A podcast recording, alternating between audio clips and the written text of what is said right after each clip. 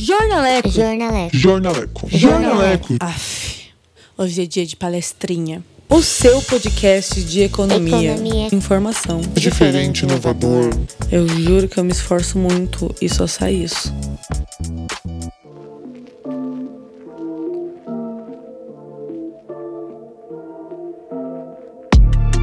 Fala aí, meus queridos, aqui é o João, editor do Jornaleco, e na última semana eu dei pause na primeira edição do Palestrinha sobre agro e sustentabilidade, que terminou desse jeito aí, ó. E, mas assim, é uma guerra narrativa. Nós temos a, o que, que o pessoal quer, qual que é a peixe que eles querem colocar no agronegócio brasileiro? É, que o Brasil está queimando a Amazônia, queimando o Pantanal para plantar soja. E a gente combate isso com dados, demonstrando que isso não acontece. E é, é melhorar a marca Brasil. Acho que é uma melhora contínua, nunca vai chegar num ponto, num ponto ótimo. E se na semana passada eu dei o pause, agora eu vou dar o play para você continuar escutando essa conversa sobre esse tema muito importante para o nosso país. Escuta aí.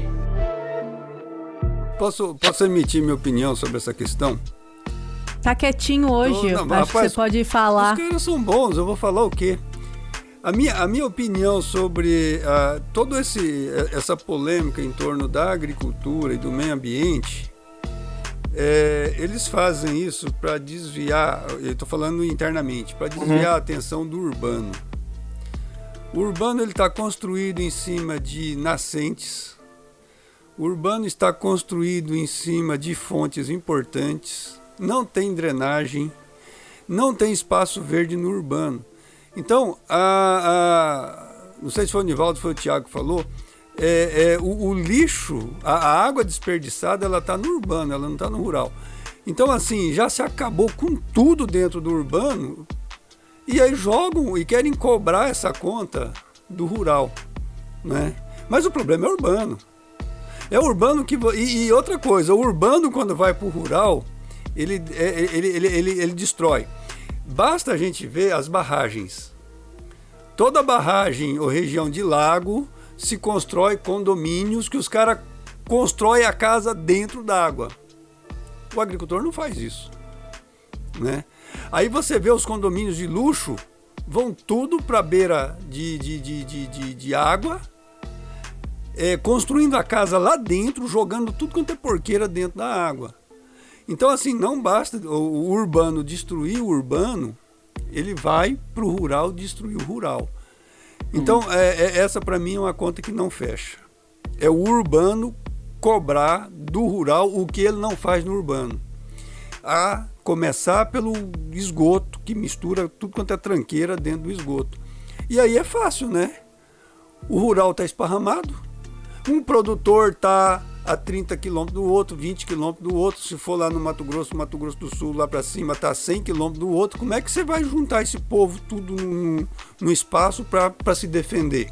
São vozes isoladas, como Inclusive, vocês estão rolou- falando aí. rolou- Urbano não, tá um em cima do outro. Você mora em 40 famílias num prédio, 100 famílias num prédio, 500 famílias num condomínio, tá tudo ali, né?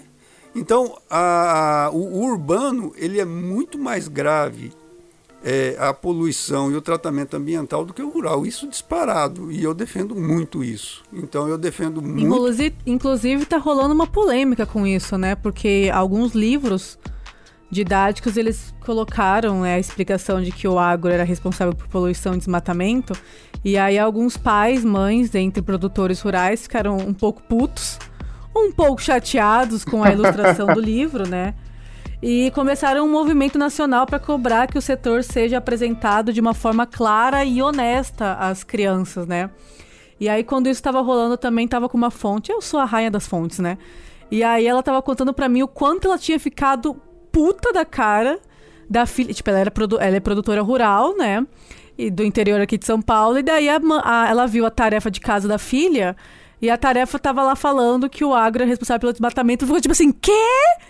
Os caras moram na cidade, emite tudo que pode emitir, tem carro pra porra, e eu que moro no mato, sou a culpada. ela ficou muito puta. O que o agro não pode fazer é abrir uma guerra nós contra eles. Tá? O agro contra o urbano, isso não existe. Certo. O que o urbano não pode fazer é sentar em cima do rabo e falar dos outros. Né? Então, assim, É, vai, tá vai certo, fazer, correto. desculpa o rabo, mas vai fazer a, a sua separação de lixo, vai reciclar o que tem que ser reciclado, use o nosso exemplo do agronegócio e venha nos cobrar do que deve ser cobrado. Entendeu? Aí, Mas nunca nós contra eles. Eu acho que nós temos que andar de mão dada, porque o, o agro está no urbano, o urbano depende do agronegócio. E, e não pode ter uma guerra de comunicação, uma guerra de narrativa, mas sim uma comunicação mais assertiva. É o que a gente vem falando sempre. Nivaldo, e principalmente ajudar o agro né, a cobrar, e aí é o que o Bulhões acabou de falar. A- a- os bons, né, é, é, o urbano ajudar os bons do agro a cobrar aqueles que Que não estão fazendo, fazendo. o trabalho. Até porque não estão fazendo o que devem ser feito, né? Não está não tá lavando as bala- embalagens de, de agrotóxico, de defensivo, não está fazendo a- a- o lixo, não está fazendo da maneira adequada, está desmatando. Porque, como a gente disse, não vamos ser hipócritas e dizer que não temos agricultores na classe que, poxa, não são Que é, fazem merda, não- né? não Pode é, falar. é- Tem uns é- que faz é merda. não vamos ser hipócritas, existe. Mas como o Bolhões colocou, é difícil da gente ficar apontando o dedo. Então, é muito mais prático, muito mais inteligente enquanto sociedade que, que as pessoas que percebam isso também nos ajude enquanto classe a corrigir os problemas né? e não apontar o dedo para a classe como um todo. Né? Até porque, né, só fazendo um adendo, olha que falta de incoerência nesse, nesse tipo de argumento. Né? É, o que, quando a gente fala assim, tem uma reserva legal na propriedade, eu paguei por aquela reserva. E não importa o, o dinheiro que foi, mas eu paguei e aquilo está averbado na minha matrícula. Mas eu não tenho remuneração sobre isso. Então, o economista, ou todo mundo que é da área financeira, já sacou o que eu estou dizendo. Eu tenho um patrimônio, só que eu não tenho renda sobre aquele patrimônio. Então, não faz sentido nenhum eu, é, que faço isso certinho, não querer com que esse, essa regra seja cumprida. Porque, poxa, eu estou pagando a minha, a minha parte da conta. né? Se for para ter um. Sim. E o, e o Nivaldo pode falar isso sentindo na pele. Ele tem espaço, ou se, se não teve ele na, na área suficiente, ele teve que comprar e averbar.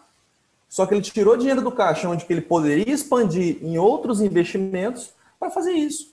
Então, pô, é um dinheiro que está empatado e que ele não tem remuneração sobre isso. Então, os bons agricultores É como se- querem sim que seja aplicada para todo mundo. Eu sou responsável igual pela conservação e fiscalização, inclusive. Ah, olha aí, o Da exército. área, que você, da área que você tem, né? Exatamente. Então, assim, Além de pode ser- Como se tivesse. além de. Exato, e pode ser polo passivo. Se, se aconteceu um desmatamento lá e não foi ele. Sim, Então, se foi, foi algum outro, o problema é dele, inclusive. Então, olha o tamanho da é a regra. mesma coisa. É, É, é pesado, a mesma coisa você é? ter um apartamento aí em São Paulo de 100 metros. Você, você pega ia falar 20 isso metros agora. quadrados desse apartamento e você não pode utilizar. Então, dos 20, você, Você você não só pode usa usar o 80. banheiro. Esses 20 você pagou e você não vai ter usufruir de nada daquilo. E se cair uma folha lá dentro, você é responsável por tudo.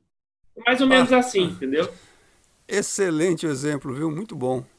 Bem, como a gente disse em algum momento neste episódio, o Joe Biden, candidato democrata, foi eleito presidente dos Estados Unidos e eh, logo no primeiro debate eh, com o Donald Trump, ainda no, no processo eleitoral, ele tocou ali no, no ponto Amazônia novamente.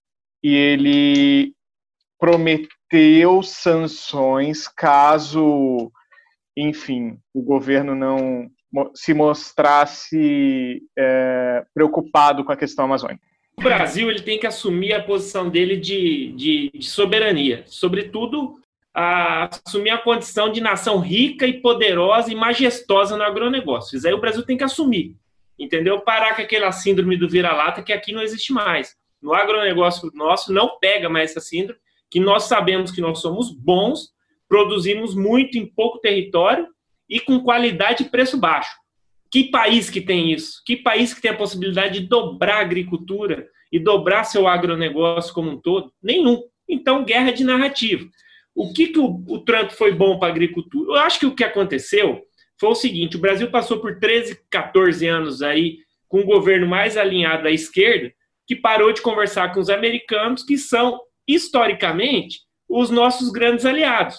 Foi o primeiro país a reconhecer o Brasil como independente, o Brasil lutou do lado dos Estados Unidos na Segunda Guerra. Então, assim, os Estados Unidos, historicamente, é um grande parceiro brasileiro. Só que, além de parceiro, ele também é o nosso grande é, concorrente na agricultura, é, na agricultura mundial.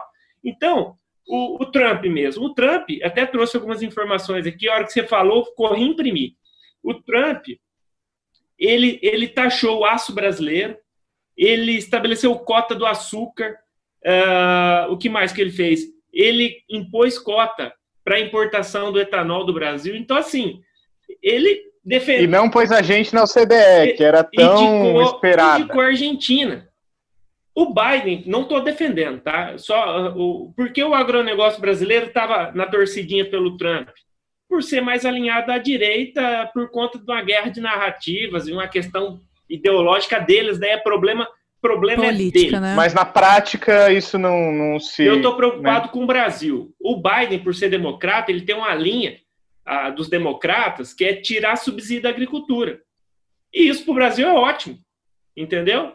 Então, assim, Vamos brigar, vamos brigar comercialmente e esquecer essas guerras. Lógico que eles vão vir, é igual eu falei há pouco, eles vão vir falando de Amazônia e Pantanal, que é para nos queimar comercialmente com o mundo. E nós, na contrapartida, sempre temos que oferecer mais produto barato, com mais qualidade e melhorar a nossa comunicação com o mundo. Então, não vejo muito problema, não. O problema internamente deles, se vai para a direita ou para a esquerda, o que vai acontecer é deles, entendeu? Eu acho que o Brasil tem que caminhar e caminhar firme no seu propósito de ser e é um estado rico e poderoso no agronegócio. É isso aí. Uau, sobrou, bonito, hein? Não sobrou é, isso aí. Nada acho que matou falar. a resposta, é. viu, Matheus? Isso foi Também cirúrgico. acho, Thiago. Foi cirúrgico. Né?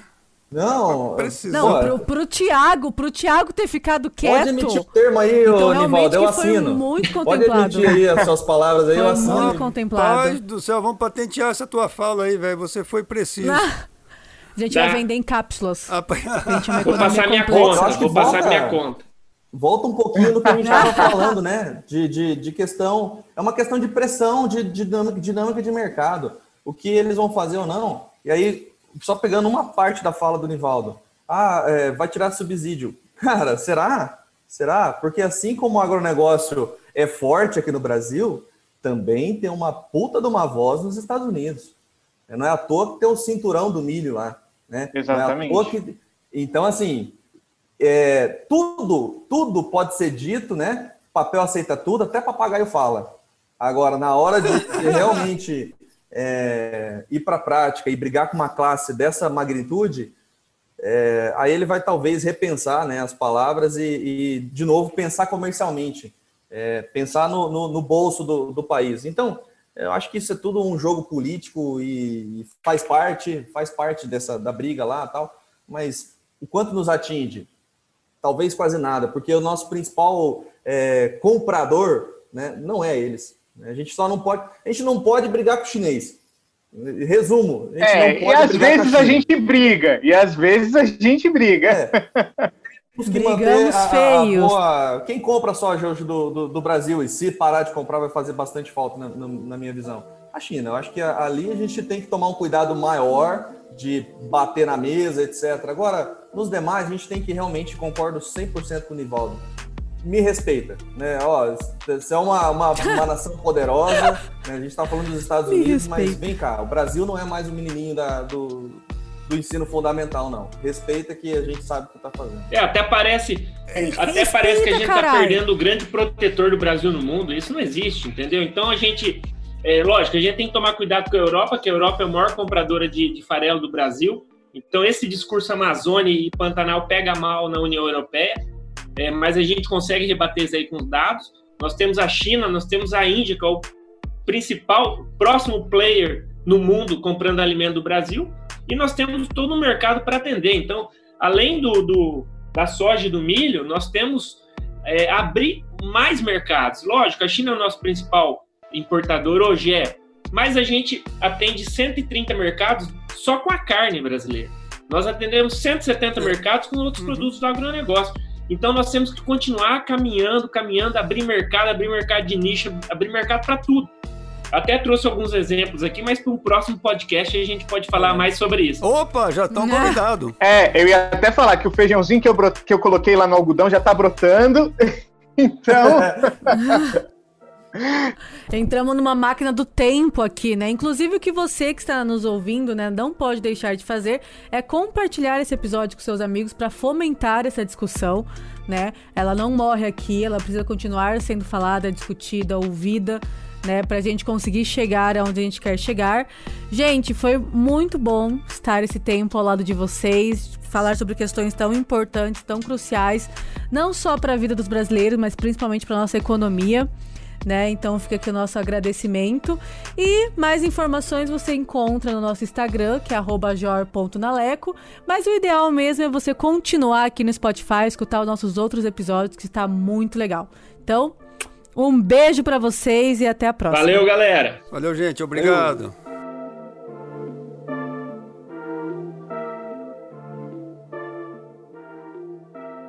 Graça Podcast.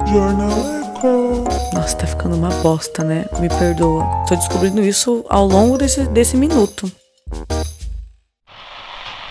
Este podcast foi editado pela agência RBM.